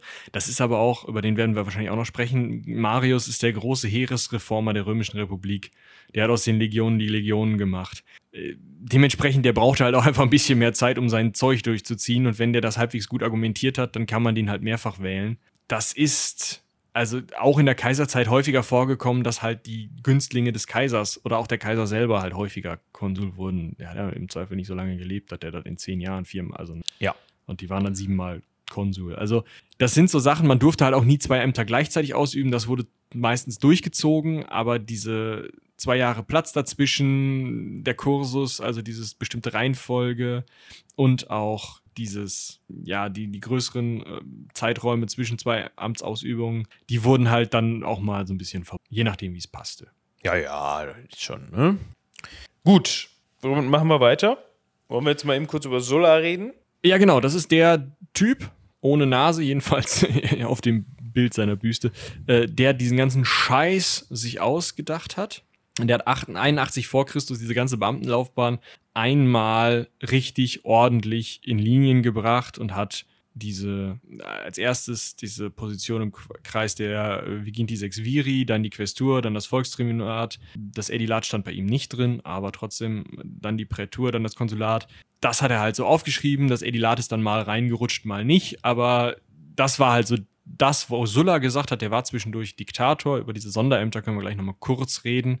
Ähm, und da hat er gesagt, yo, so soll das aussehen, so soll das gemacht werden. Und wenn der Baum brennt, dann können wir noch mal ein bisschen was anders machen. Er hat auch den Zeitpunkt der Wahlen auf den Juli festgelegt und den Antrittszeitpunkt auf den Januar. Hat ähm, ja die ehemaligen oder das Amt der Volkstribune wollte der eigentlich so ein bisschen runterdrücken und so ein bisschen dafür sorgen, dass die nicht mehr so viel Macht hatten mit ihrem Vetorecht und das halt in diesen Kurs aufnehmen, sodass man eben schon irgendwie ein halber Arsch durch die Institutionen war, weil man eben Viginti Sex Wir gewesen war und dann Quästor, bevor man Volkstribun werden konnte. Das wurde aber wieder rückgängig gemacht, weil das Volk das nicht so geil fand und lieber Leute aus ihren eigenen Reihen wählen wollten. Und der hat das Wahlsystem so ein bisschen geändert. Wir können fürs Wahlsystem festhalten, ab Sulla läuft es so, man wählt in so, Ko in so Kohorten, die, also in bestimmten Gruppen, die sich aus verschiedenen Leuten zusammensetzen, die dann jeweils die gleiche Waffengattung im alten römischen Milizmilitär übernehmen. Also das alte römische Milizmilitär funktionierte so, du trägst die Waffen, die du dir leisten kannst. Wenn du ein Pferd hast, bist du Reiter. Wenn du eine schwere Rüstung hast, bist du, hast du eine schwere Rüstung, stehst du in der Mitte. Und wenn du eine leichte Rüstung hast, bist du halt Plänkler und außenrum. Und nach diesem, je nachdem, wie viel du dir leisten kannst, wenn du halt einen Gaul leisten kannst, kannst du am meisten leisten, wurde halt aufgeteilt, wie viel Gewicht die Leute bei den Wahlen hatten und in wie, wie viele Reiter in einer dieser Wahlgruppen waren. Und diese Wahlgruppen hatten immer eine Stimme. Und es waren halt irgendwie fünf Reiter in einer Wahlgruppe, zehn Leute mit schweren Rüstungen und 200 Leute ohne Rüstung. Und dann kannst du dir halt vorstellen, wie viel Macht die einzelne Person hatte. Der einzelne Adlige hatte halt super viel Macht. Und das ist auch so eine Sache aus dieser Sulla-Reform. Aber das ist dann wieder in der Kaiserzeit wieder Wurst. Ne? Ja, wie so vieles. Weil, Genau. äh, wenn man, also es ist ja generell irgendwie so ein bisschen das Ding, wenn du so eine, ja, nicht allmächtige Person, aber irgendwie doch auf die Spitze eines, ja, Konstruktes setzt, wie es da bestanden hast, dann könnte es sein, dass du dieses Konstrukt, dieses, ja, Regierungskonstrukt so ein bisschen ad absurdum führst, aber gut. Wer bin ich, Ja, gut, das zu das, also, beurteilen? ne, wenn der Kaiser die Beamten einsetzt, brauchst du halt nicht mehr wählen, ist ja auch irgendwie ganz nett. Ich ja, würde sagen, aber, die, ja, du weißt, was ich Ich würd- meine. Ja. Ich würde sagen, wir gehen jetzt noch mal kurz auf diese Sonderämter ein, die ich nämlich eigentlich immer noch mal ganz spannend finde. Und dann können wir, glaube ich, mit Plinius als Beispiel so ein bisschen abschließen. Ja, das hört sich gut an. Genau, die Sonderämter, das sind die Diktatur und der Magni Magister Equitum. Da müsst ihr ein bisschen aufpassen. Es gibt zweimal ein Magister E- Equitum. Und zwar einmal in der Republik und einmal in der späten Kaiserzeit im Weströmischen Reich. Aber da reden wir gleich drüber. Weil den Namen Magister Equitum habt ihr zum Beispiel in der Völkerwanderungsfolge oder in der Folge über Romulus Augustulus schon mal gehört. Aber das war ein anderer. Wenn nämlich, wie zum Beispiel zu Cäsars Zeiten oder zu Sullas Zeiten, Rom krass bedroht wird, dann wird statt beiden Konsulen der ganze Cursus Honorum im Endeffekt außer Kraft gesetzt und man nimmt sich irgendwem, irgendwen, von dem man glaubt, dass der das auf die Kette kriegt und setzt den statt der Konsuln als Diktator ein. Da kommt der Name tatsächlich auch her, äh, heutigen Diktaturen und so. Der war dann derjenige, der mehr oder weniger Übergangskönig war. Er hatte das Summum Imperium, die Oberherrschaft, das, das, den Befehl über alles inne. Also Summum Imperium, alles, Imperium ist der Befehl. Hm, ne? Also den Befehl über alles inne und war auch während seiner sechsmonatigen Amtszeit immun, das heißt, also strafrechtlich immun. Das heißt, er konnte auch nicht dafür beamt werden, was er da gemacht hat. Äh, das war so lange cool, wie derjenige kein Idiot war und funktionierte eigentlich immer dann, wenn die Stadt wirklich schwer bedroht war, durch inneren Aufruhr, durch kriegerisches Verhalten von außen. Manchmal war es aber eben auch so, wenn dann Wahlen abgehalten werden mussten und man keinen gefunden hat, der das gemacht hat, konnte man sich eben so, so einen äh, Diktator organisieren. Also es gibt da so ein paar rituelle Handlungen noch. Aber am wichtigsten ist ja wirklich Bedrohung von außen, Bedrohung von innen. Es war hm, das Wichtigste, seine wichtigste Aufgabe war diese Bedrohung, inneren Aufruhr, die Kriegsführung niederzuschlagen. Es gibt aber eben auch die Möglichkeit, wenn jetzt innere Aufruhr so stark war, der im Plebs es halt brodelte, dass der Diktator dann statt äh, das Militär rauszuholen und den Plebs auf den Kopf zu hauen, einfach neue Gesetze schreibt und den Staat neu strukturiert, wie es eben Sulla gemacht hat. Der hat auch eine Diktatur bekommen. Das war allerdings immer auf sechs Monate begrenzt. Davon könnten sich heute, heutige Diktatoren vielleicht mal eine Scheibe abschneiden. Du, ich glaube, heutige Diktatoren interpretieren dieses Wort Diktator, beziehungsweise heute, heutzutage generell wird das Wort Diktator ein bisschen anders interpretiert als damals. Ja, definitiv. Ja, also ich glaube, die haben jetzt nicht mehr ganz so viel miteinander zu tun, außer dass sie dem ganzen Bums irgendwie vorstehen und sagen, wo es lang geht. Aber ja. Und dass sie wahrscheinlich äh, rechtlich immun sind in ihrem Staat, aber naja. Davon ist auszugehen, das hätte was als Diktator. Ne? Das hat generell Vorteile. Aber genau. wenn du Diktator, wenn du schon Diktator bist, dann kriegst du es, glaube ich, auch hin, dass du also zumindest, also sagen wir mal so, wenn du es nicht übertreibst, dann solltest du das hinkriegen, dass du rechtlich, rechtliche Immunität besitzt. Ansonsten, dem wilden Mob ist deine rechtliche Immunität dann im Zweifel egal. Ja, das ist richtig. Vielleicht solltest du dann nochmal so zur Ausbildung, zum Kursus Honorum. Aber wir schweifen ab. Genau. Bleibt noch der Reiteroberst. ja, ich weiß nicht. Also man kann das wahrscheinlich so übersetzen, aber Magister Equitum, Meister der Pferde, klingt dann schon irgendwie wieder schöner. Oder ja, also Magister, Beamter der Pferde. Also ein bisschen schwierig. Derjenige ist der, und das finde ich eigentlich ganz cool, der die Kavallerie im Krieg anführt, der dem Heer mit dem Pferde voranreitet. Das hat man, früher hatte das der König gemacht, aber man wollte ja keinen König mehr haben und man wollte auch nicht, dass der Diktator oder der Konsul, also dem Fall der Diktator, bei den Konsuln war das teilweise ein bisschen anders, aber äh, dass der Diktator, der ja sechs Monatskönig jetzt ist gerade mal, dass der dem Heer wie ein König voranreitet, weil das ihm jetzt im Zweifel zu Kopf steigen könnte. Also musste der einen eigenen Beamten aussuchen, nämlich den Magister Equitum, der dann die Kavallerie übernommen hat. Und auf dieses Amt hat man sich dann später im äh, Weströmischen Reich nochmal besonnen und hat gesagt, hey, wir hatten da doch schon mal einen Namen für, für so einen, so einen Kriegsherren äh, nennen wir jetzt diese komischen Leute, die hier über die Grenze kommen und äh, irgendwie die Vandalen oder so und die wir hier in unsere Dienste einstellen, dann nennen wir den Chef jetzt auch einfach Magister Equitum. Dann ähm, kriegt er kein normales Amt und ist trotzdem glücklich. Ja, Früher war das so, also zur ersten Zeit des Magister Equitum, ich weiß gar nicht, wie das, ob das genauso gehandhabt wurde dann in der späten Kaiserzeit, dass er rechtlich dem Prätor gleichgesetzt war, also auf einer Stufe stand mit dem Prätor. Eine Zeit lang war es aber auch so, dass er kurz unter, knapp unter dem Prätor war, also ihm quasi untergeordnet war. Finde ich an der Stelle interessant, dass man halt, also wie du gerade schon beschrieben hast, dass man wirklich sagt, okay, er steht halt wirklich unter dem, ja, man, man hat jemanden, der, der dem, dem ganzen Bums vorsteht, also der Reiterschaft vorsteht, aber trotzdem hat dann der Diktator oder der Konsul trotzdem noch die Mütze auf, im Zweifel sondern es geht nur darum, dass man nicht eine Person hat. Das ist ja auch wieder dieses Prinzip, wenn man so möchte. Ja, du hast da auch wieder zwei Personen. Du teilst es halt auf, um da irgendwie so ein bisschen, ja, nicht Neutralität zu, zu gewährleisten, aber dass halt eine Person nicht den, den, Schlüssel für alles hat, sozusagen. Obwohl da auch wieder das ein, der eine dem anderen untersteht und so weiter. Also, ja. Aber finde ich witzig, dass das da reformiert worden ist, dass man gesagt hat, oh, du bist jetzt mal Magister Equitum. Also, passt schon. Ne? Ja, also das, das brauchte man halt einfach in Kriegszeiten. Ne? Das ist so ein bisschen der Punkt. Ja. Wenn du halt, wenn es brennt, dann brauchst du so jemanden. Aber ich würde sagen, wir gehen mal weg von den Sonderfällen und versuchen mal einen schönen, eigentlich bilderbuchmäßige, eine bilderbuchmäßige Karriere eines römischen Anwalts und Senators durchzugehen. Ja, da bietet sich der Plinius an. Genau, das hatte ich schon in mehreren Seminaren. Der Plinius, der Jüngere, guter Typ, ja, ähm, hat einiges geschafft, auch weil er die familiären Voraussetzungen hatte. Der Name Plinius der Jüngere impliziert natürlich, dass es einen Plinius den Älteren gab. Und äh, Plinius der Ältere hatte sich schon adelsmäßig relativ hochgearbeitet, hatte zwei, drei ähm, Sisterzen zusammengekarrt und Plinius der Jüngere konnte darauf aufbauen. Also man könnte wissen, dazu sagen, Plinius der Ältere, das war sein Onkel. Genau, ja. Wir wissen von Plinius dem Jüngeren aus Briefen und einigen, also eigentlich nur aus Briefen, ähm, die er unter anderem an Kaiser Trajan geschrieben hat, als er Statthalter in äh, Bithynien Pontus war, also im Osten von Kleinasien.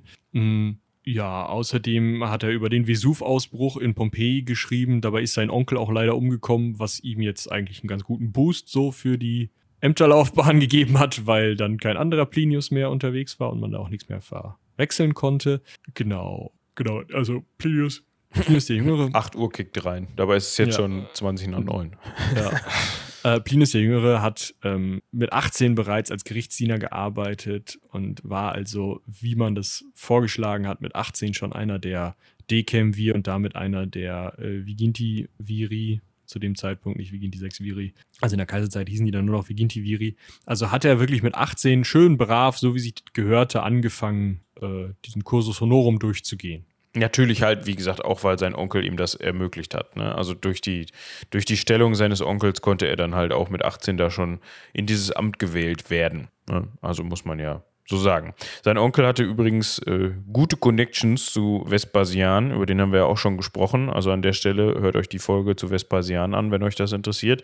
Da reden wir nicht über Plinius den Älteren, er kommt da nicht vor, aber das holen wir ja deshalb an dieser Stelle nach. Aber dann wisst ihr über Vespasian Bescheid. Ähm, ja, der wurde schon äh, ja, 77 nach Christus Präfekt der kaiserlichen Flotte im westlichen Mittelmeer, also, also On Onkel Plinius. Ja. Genau. Kann man an der Stelle sagen. Und dann 79 eben weggekommen, wie Michi gerade sagte. Schade, hm, durch den Ausbruch des Vesuvs. Und Plinius, Klein Plinius, hat dann quasi sowohl seine politischen Beziehungen als auch sein Vermögen geerbt. Und irgendwie ist das ja auch ganz passend, ne? Da mussten die Leute sich ja nicht umgewöhnen. Also, ja, Plinius gesagt und dann ging das. Ja, genau. Wer, wer, ist das denn? Ja, das ist Plinius. Ach so. Ja, praktisch. Ja, praktisch. Ja, brauchen wir nicht mal hier großartig äh, alles umschreiben, ja, die Namensschildchen und so weiter auf dem Schreibtisch steht Plinius drauf, passt.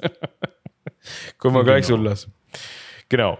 So, ja. Und also wenn man sich jetzt die Laufbahn anguckt, dann ist das schon, wie du schon sagtest, ziemlich beispielhaft. Ja, also er war erst Dekemvir, Richter oder Gerichtsbeamter.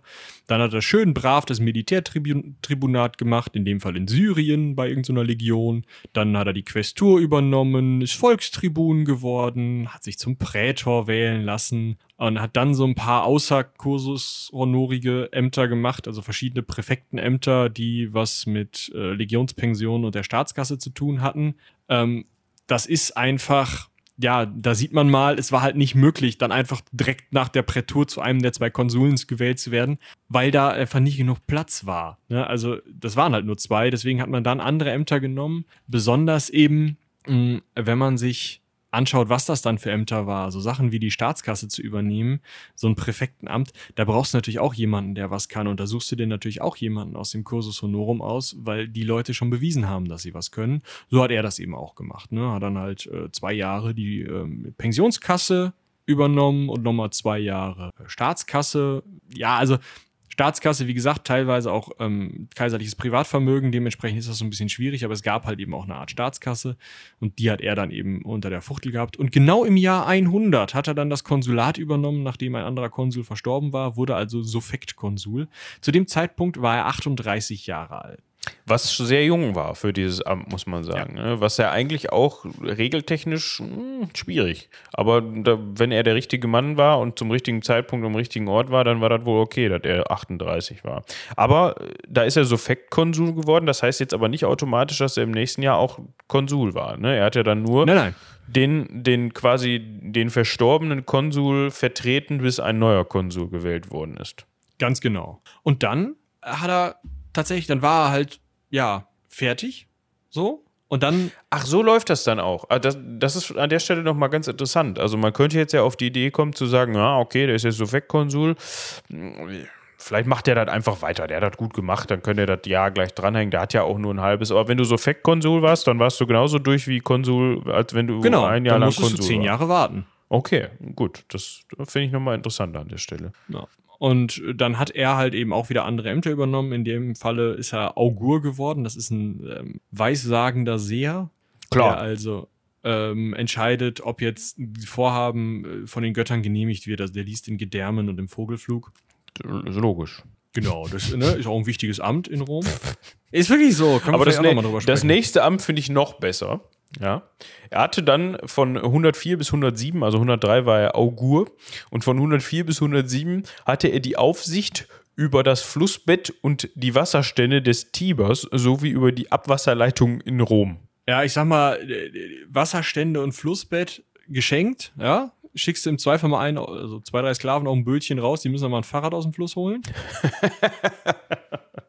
Wir sprechen nie über den Rhein oder den Kanal in Münster. Den Kanal in Münster, wollte ich gerade sagen. Ich glaube, da sind mehr Fahrräder als Fische drin. Aber, oder Container äh, oder sowas. Ja. Aber das mit den Abwasserleitungen. Das erinnert das mich sehr, das wird mich jetzt an der Stelle nicht wissen, aber für alle Game of Thrones Fans erinnert mich das sehr an äh, Tyrion Lannister. Ja, der war nämlich äh, in Kasterlistein, hatte der dieses Amt inne. Ihm wird nachgesagt, dass er, dass es keinen, keine Amtszeit gegeben hat, in der die Abwasserleitungen so gut funktioniert haben wie zu seiner Zeit. Ja, ein kleiner Game of Thrones äh, Insider. Okay. Nicht Insider. Aber eigentlich, wenn man die Bücher gelesen hat, ich weiß gar nicht, ob das in den Filmen überhaupt vorkommt, ob er da überhaupt drüber spricht. Ich glaube schon an einer Stelle. Aber in den Büchern kommt das definitiv vor. Ja. Vielleicht hat Auf jeden Fall ist der gute Plinius Vielleicht hat der gute Herr Martin sich ja da orientiert an, an Plinius. Äh, das kann sein, ja. Er hat sich an einigen Stellen orientiert. Ja. Auf jeden Fall ist Plinius dann 111 bis 113, also mit 49 äh, Jahren Statthalter geworden. Dann hatte er also so ein bisschen das Ende der Laufbahn erreicht. Nach Statthalter kommt halt wirklich nicht mehr viel klar. Dann konnte man noch irgendwie hingehen und seine Legionen nehmen und gegen den Kaiser aufbegehren. Aber im Zweifel war man halt Statthalter und hat in die eigene Tasche gewirtschaftet und dann war auch alles schön.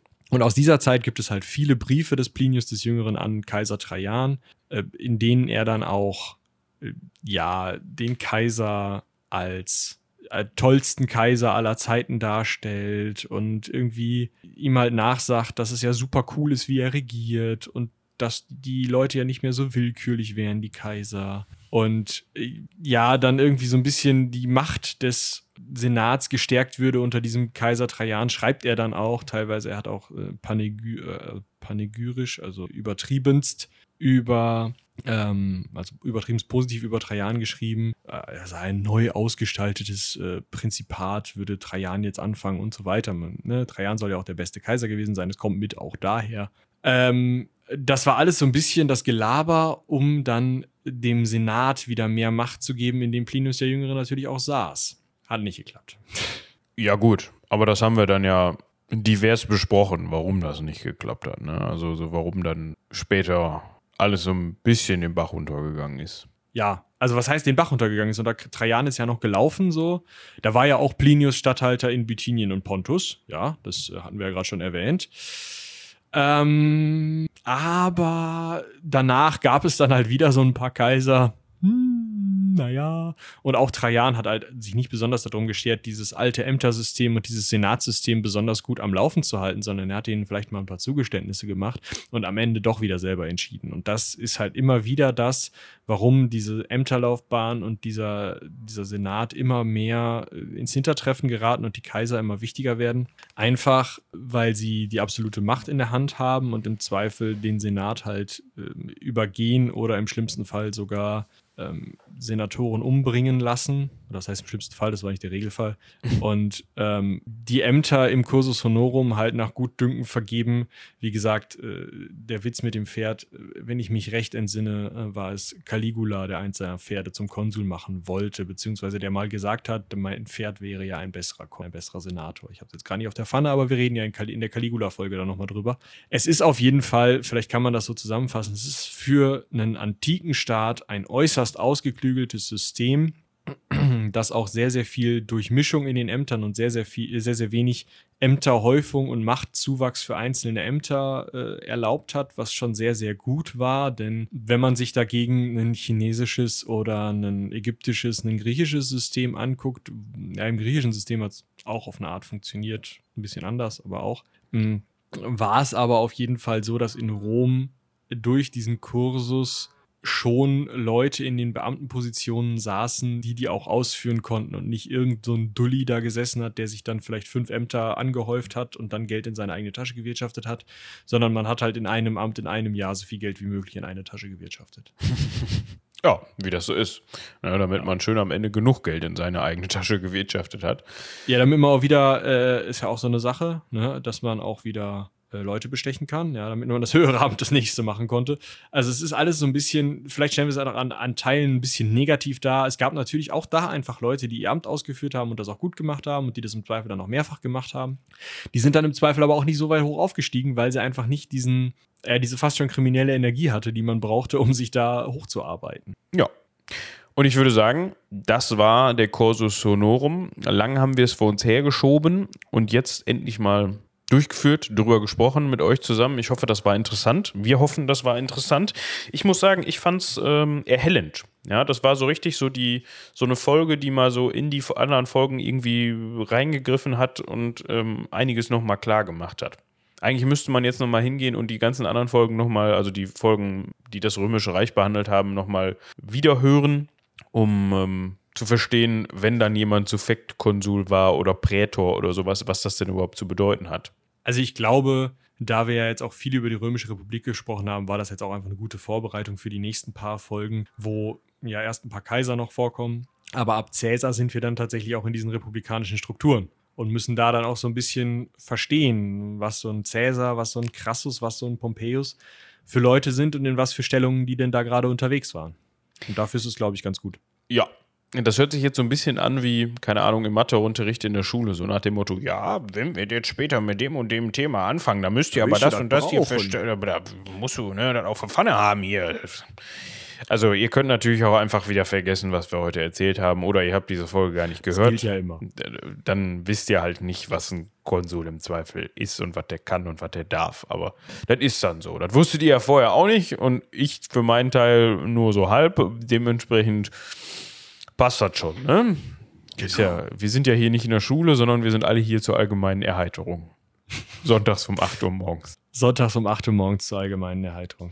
Ich finde, das sollten wir nicht zur nee. regelmäßigen Aufnahmezeit machen. Oh Mann, nee, bitte nicht. Aber äh, bevor wir das jetzt äh, im Rant auf unsere Aufnahmezeit vergessen, ein wenig Cross-Selling, oder? Weil was wir auf jeden Fall ankündigen müssen, ist, dass das Heldenpicknick in seine wohlverdiente Sommerpause geht. Aber wir natürlich ein wenig ähm, Überbrückungsmaterial äh, für euch bereithalten. Ja, also letzten Freitag ist herausgekommen, dass äh, der Podcast Zombie, kann man es so nennen? Spontan, spontan? Ja, das, also ich habe, glaube ich, so reagiert, als wenn ich einen Zombie gesehen hätte. Ja. Wir haben über die Serie Tschernobyl gesprochen, ähm, als letzte im ganzen Internet. Hat auf jeden Fall Spaß gemacht. Hört mal rein, ist ganz lustig. Wer war dabei? Äh, dabei waren äh, Charlotte, Dominik, Robin und ich. Ah, alles klar. Ja, was man zum Heldenpicknick noch sagen kann, also Sommerpause hört sich jetzt so an, als ob irgendwie eine Staffel vorbei ist. Nein, wir haben uns äh, spontan dazu entschieden, ein Mid-Season-Break. Ja, das ist ja, wird ja heutzutage also ich sag so mal gemacht. So, die Impfungen haben sich spontan dazu entschieden, an unserem Aufnahmetermin zu Michael zu sagen, Ja, ich hatte da auch so meine Probleme mit. Das Problem war halt einfach, dass wir alle sehr, sehr, also neben den Impfungen sonst halt sehr, sehr verplant waren, sehr, sehr, sehr, sehr viel zu tun hatten. Also das hört sich jetzt so an, als ob wir irgendwo rumgelungert haben und auf Party waren oder sowas. Nein, das waren alles Termine, die sich leider, die leider vorgingen, die sich leider nicht für, ja, jetzt denkt der eine oder die andere, wie? Das geht vor den Aufnahmen, es gibt etwas, was vor, also vor den Aufnahmeterminen des Heldenpicknicks kommt. Ja, Dinge, mit denen man äh, seine Brötchen verdient, zum Beispiel.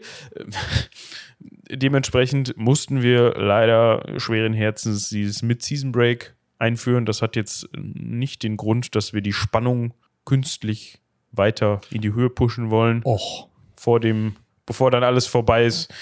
Es hat den netten Nebeneffekt, dass das möglicherweise passiert. Dementsprechend seid gespannt, wenn es dann wieder weitergeht. Wir werden das verkünden, natürlich, an dieser Stelle, wie an vielen anderen. Genau bevor es dann endlich äh, mit der neunten Staffel in, ins große Finale geht. Aber wenn ihr jetzt natürlich ähm, schluchzend im Keller sitzt, weil ihr keinen hellen Picknick-Content bekommt und auch keine Lust darauf habt, dass irgendwelche Leute über eine völlig abgegrabbelte Serie sprechen und ihr Moritz Stimme so schön findet, dann seid mal am kommenden Freitag aufmerksam auf euren Heldenpick. Wir haben da etwas für euch, das hm, so ein bisschen Licht in Moritz Figur äh, bringt und das jetzt ja vielleicht einfach die Zeit so ein bisschen versüßen kann. Das ist so ein kleines Ding, was vorher eigentlich dafür oder was vorher vor anderthalb Jahren produziert wurde, um äh, bei Patreon und Steady zu erscheinen. Und jetzt haben wir uns gedacht, nach anderthalb Jahren kann man da mal das eine oder andere von auch mal zeigen. Auch damit ihr einfach mal seht, was noch so alles auf euch wartet, wenn ihr euch bei Patreon und Steady fürs Heldenpicknick einschreibt. Denn das ist was ganz anderes, als wenn ihr euch bei Patreon nicht, sondern nur bei Steady für die Ecke Hansaring einschreibt, denn da kriegt ihr nichts. Genau. Dementsprechend empfehlen wir das sehr. ja, genau. Und bedanken uns natürlich auch noch bei allen, die das getan haben. Also schön, ja, in die Ecke reinbuttern. Da habt ihr nämlich gar nichts von. Außer, dass es an dieser Stelle dann nächste Woche hier weitergeht. Ja, also, das gewährleistet das so ein bisschen. Genau. Dass der Server nicht überläuft und dann wir hier in den Äther quatschen und nichts passiert. Genau, das wäre doof, weil dann müsst ihr. Besonders morgens um 8. Ja, falls das nicht mehr funktionieren sollte mit dem Server, dann würde ich sagen, treffen wir uns alle in zwei Wochen sonntags morgens um acht auf dem Domplatz in Münster. Und, Aber ähm, nur, wenn am darauffolgenden Montag keine Folge erschienen sein wird. Nur dann treffen wir uns sonntags davor. Also geht da schon mal hin, ne, in zwei Wochen, sonntags um acht wenn wir dann da sind, dann wisst ihr, es erscheint keine Folge montags, dann habt ihr alles richtig gemacht. Wenn nicht, ja, gebt uns so Viertelstunde, 20 Minuten Verspätung. Wenn wir dann nicht da sind, dann könnt ihr wieder gehen und euch auf die Folge am Montag freuen. Mit anderen Worten, ich zumindest für meinen Teil werde an diesem Sonntag nicht morgens um 8 auf dem Domplatz stehen. Das wäre aber witzig, so mal so, so, so, so ein Flashmob, so eine Flashmob-Folge. Ja, weißt du, so einfach so, kommen so zwei Dudes an, setzen sich hin, fangen an zu quatschen okay, da war ein, ein Fan oder. Da draußen ist auf jeden Fall Party. Das scheint Potenzial zu haben. Ich würde sagen, wir warten noch die vierte, fünfte, sechste und siebte Welle in Corona ab. Ja, das, aber und so auf dem Domplatz ist doch auch genug Platz. Also es geht ja auch mit Abstand und Maske und so. Und dann müssen wir halt ein bisschen lauter Vielleicht brüllen. sollten wir mal ein bisschen was für äh, ja, Live-Equipment zurücklegen von dem Steady-Geld. Hm? Ach du, das mit dem jetzigen Equipment würde live auch irgendwie funktionieren. Wir bräuchten halt nur noch zwei Player-Würfel, äh, zwei Brüllwürfel.